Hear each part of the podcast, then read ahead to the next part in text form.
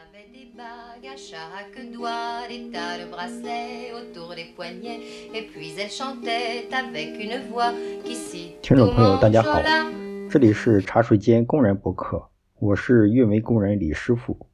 今天呢，跟大家一块儿聊一下软件服务怎么降本增效还提质。那首先啊，做个背景介绍。那李师傅呢，深耕运维行业啊，整整十年。那么干什么干久了之后啊，可能经验不再增长，但是油腻却不断增加。今天就跟大家一块交流一下这些油腻的经验。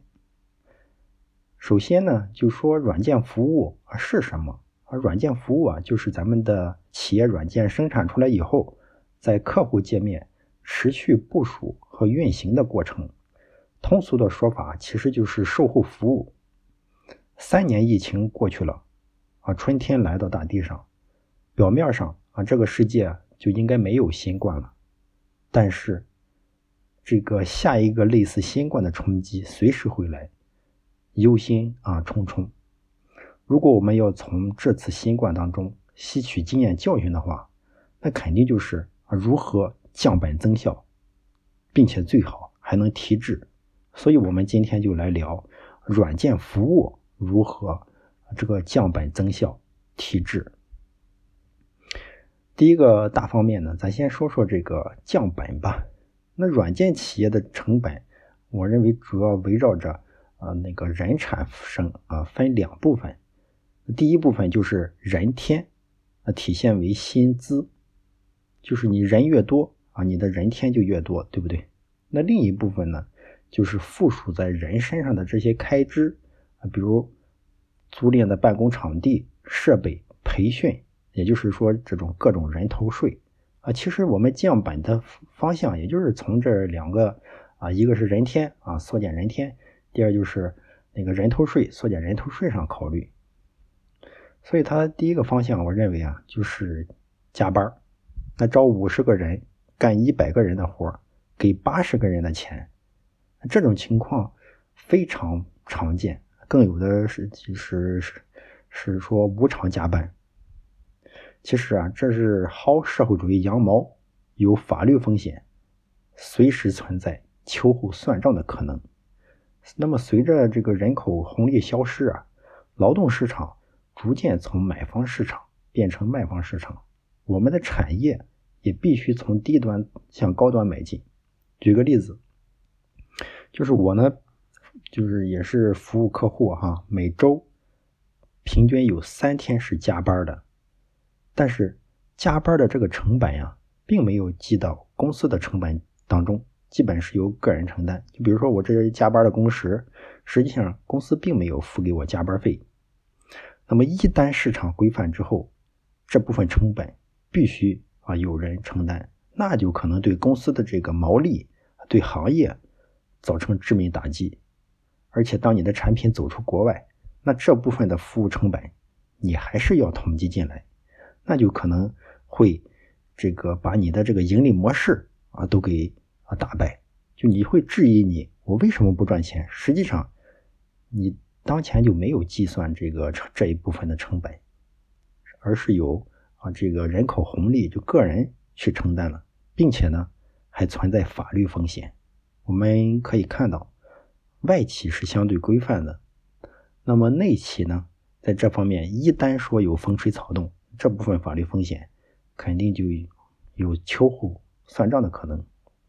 所以啊，就建议这个有加班的公司啊，应该啊这个计提这部分成本，哪怕暂时你不补偿给员工，对吧？这样子做呢，有助于你合理的评估你产品的定价。评估你自己的成本分布，而不是说，哎，我算起来我的毛利还可以，但你哪哪算哪哪亏。一旦人口红利消失，哪还有那么多年轻人来给你扛活？是不是？这样也能逼迫自己向这个高端的产品服务迈进。这就是第一个方向啊，加班啊可以加，但不可持续。那么第二个呢，就是降工资。我认为啊，短期应急。是可以，但比如说遇到重大事件，这个现金流紧张，生死存亡时刻不得已而为之嘛，对吧？那么长期的话，没有看到哪个国家或公司啊工资是一直下降的，降工资啊，实际上是给行业培养竞争对手。那么有能力的呢，肯定就先跑了，并且降工资啊，会明显的降低这个工作质量和产出，所以这种方式啊不建议，不建议。那第三种呢，就是裁员，短期内也是非常有效的方法啊，尤其是软件企业啊，这个不需多说。第四个降本的方式啊，就是减人头税。那么人头税能够降低并占比比较大的，我感觉就是这个办公场地费用。那么我就纳闷了哈，就是说美国可以将软件服务啊放到印度啊，放到呃这儿那的，那为啥中国的软件服务只能在北上广深？大城市的综合成本那么高，为什么一定啊要扎堆儿？所以非开发类的职位根本不需要集中的办公场所。其次，现在不需要啊用租赁高级写字楼来证明自己是一家有实力的公司。有时候啊，你就会发现，我如果采用一家非常奢侈打广告营销的公司的产品，我都有一种智商税的感觉。我为什么要付出你这个没有意义的成本？对吧？那第三个呢？就现在远程工作大势所趋，那么工作的确定性、可观测性、量化考核的问题，已经有各种工具解决。租一个工位那么贵，我租一个 Zoom 啊，租一个在线会议室多么便宜。哪怕说在三线城市自己去啊租一个办公的场所，我估计打折再打折，对不对？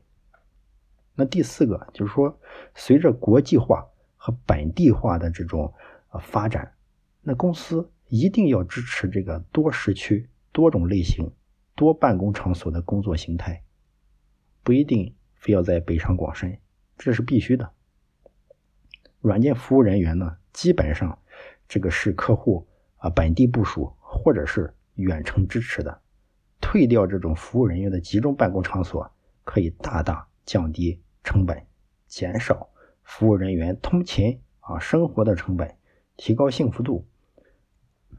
综上啊，就是说比较推荐的降本措施呢，就是远程办公、就近办公、短期裁员。不推荐的呢，其实就是这个加班、降工资，对吧？这是关于降本。降本呢，只是第一步。实际上啊，提质增效、提升生产率啊，才是啊根本的解决办法。那软件行业是吧，最能体现这个规模效应。所以我们就来啊，再来聊这个第二部分，怎么提质增效，怎么提高生产率啊？软件编写一份就可以到处运行，随着它的用户规模。越来越大，那它的成本也越来越低。那软件售后服务也是一个道理啊，对吧？我们要提取这种售后的公共服务能力，实现一次，然后赋能给你所有的客户，从而呢降低单个客户的服务成本。举个例子，某个客户啊。啊，他想要一份那个啊简单的使用手册。那么作为咱们国产软件产品的使用手册，基本上是不可读、不成体系的。那么既然客户有需求，那就只能写呗，临时写，现场的服务人员写，是吧？那质量肯定参差不齐。那现场的人哪有空搁这做这高大上的活对不对？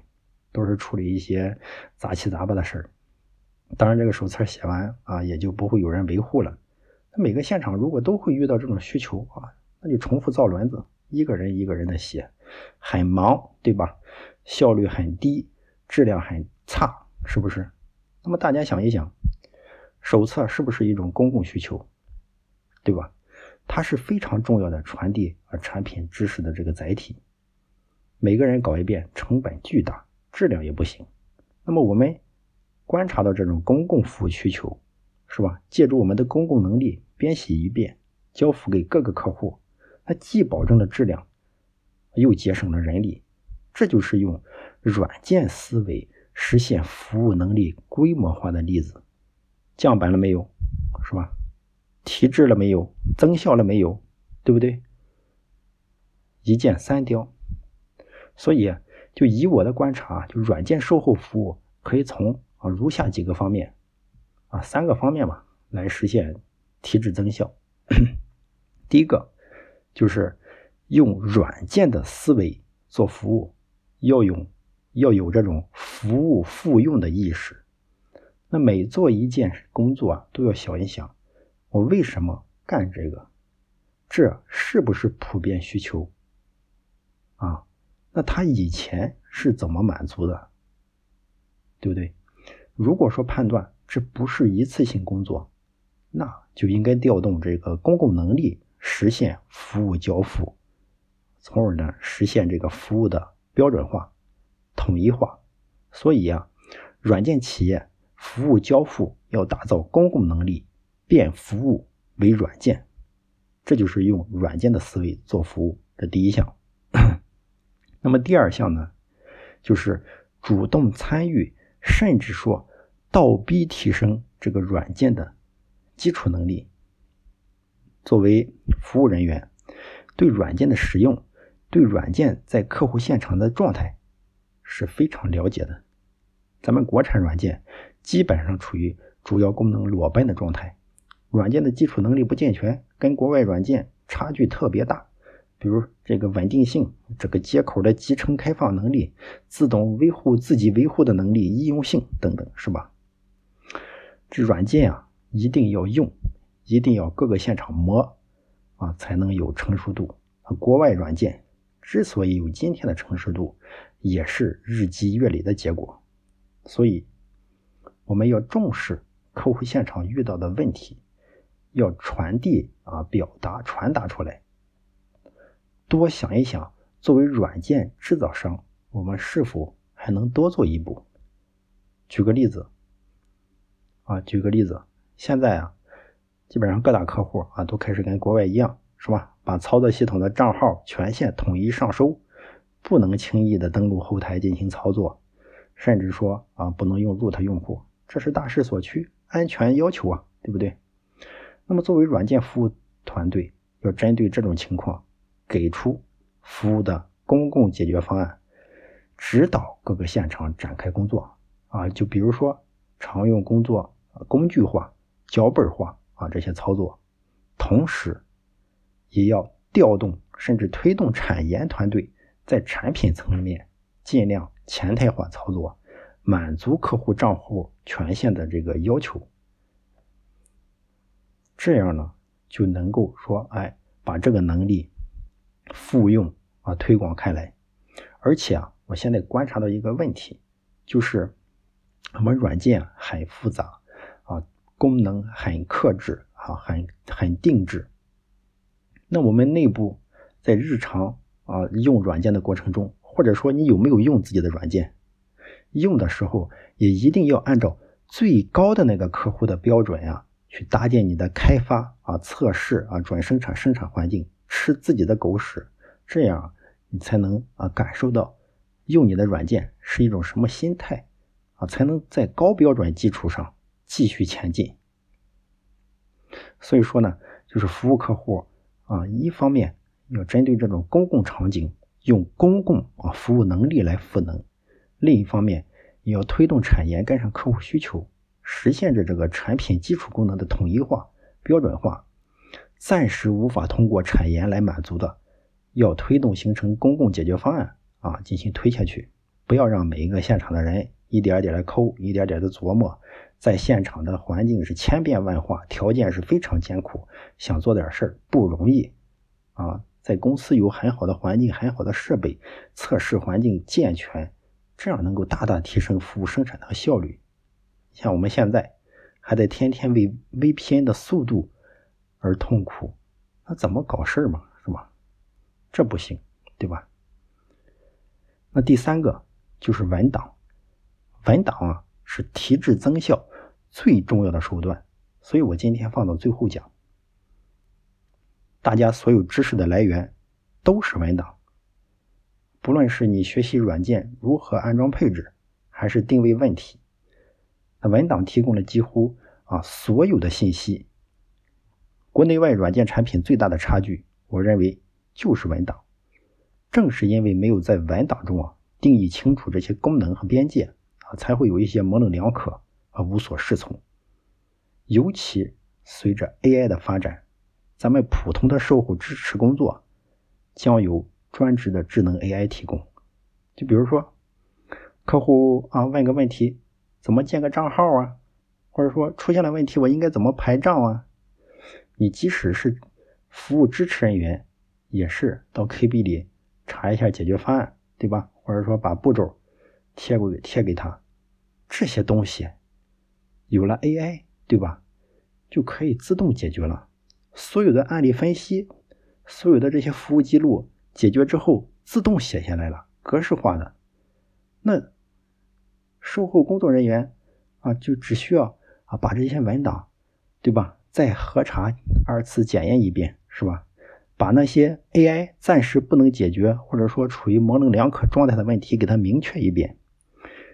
写 AI 可以读的啊，可以读懂的解决方案文档，或者说文档啊，把它的把 AI 的覆盖能力逐步的扩大，这是我们要做的。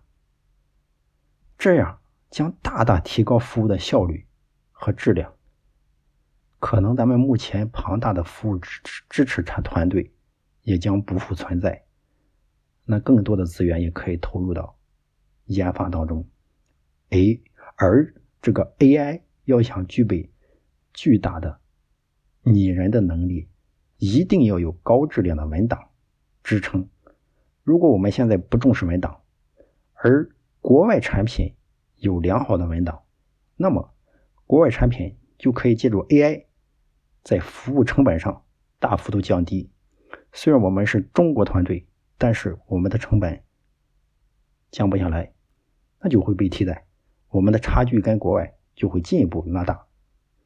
这是第三项啊，文档的重要性。那么以上啊就是三种提质增效的思路，分别是啊用软件的思维来做服务。第二个，主动参与。甚至倒逼提升软件基础能力。第三个呢，就是搞好文档，这些真的就是一本万利、事半功倍的啊，可以复用的，整体性价比非常高的提质增效的办法。以上呢就是今天的全部内容。希望每一个国产软件厂商都要有这种精益求精、复用倍增的精神，降本增效还提质。造福中国人民，造福世界。好，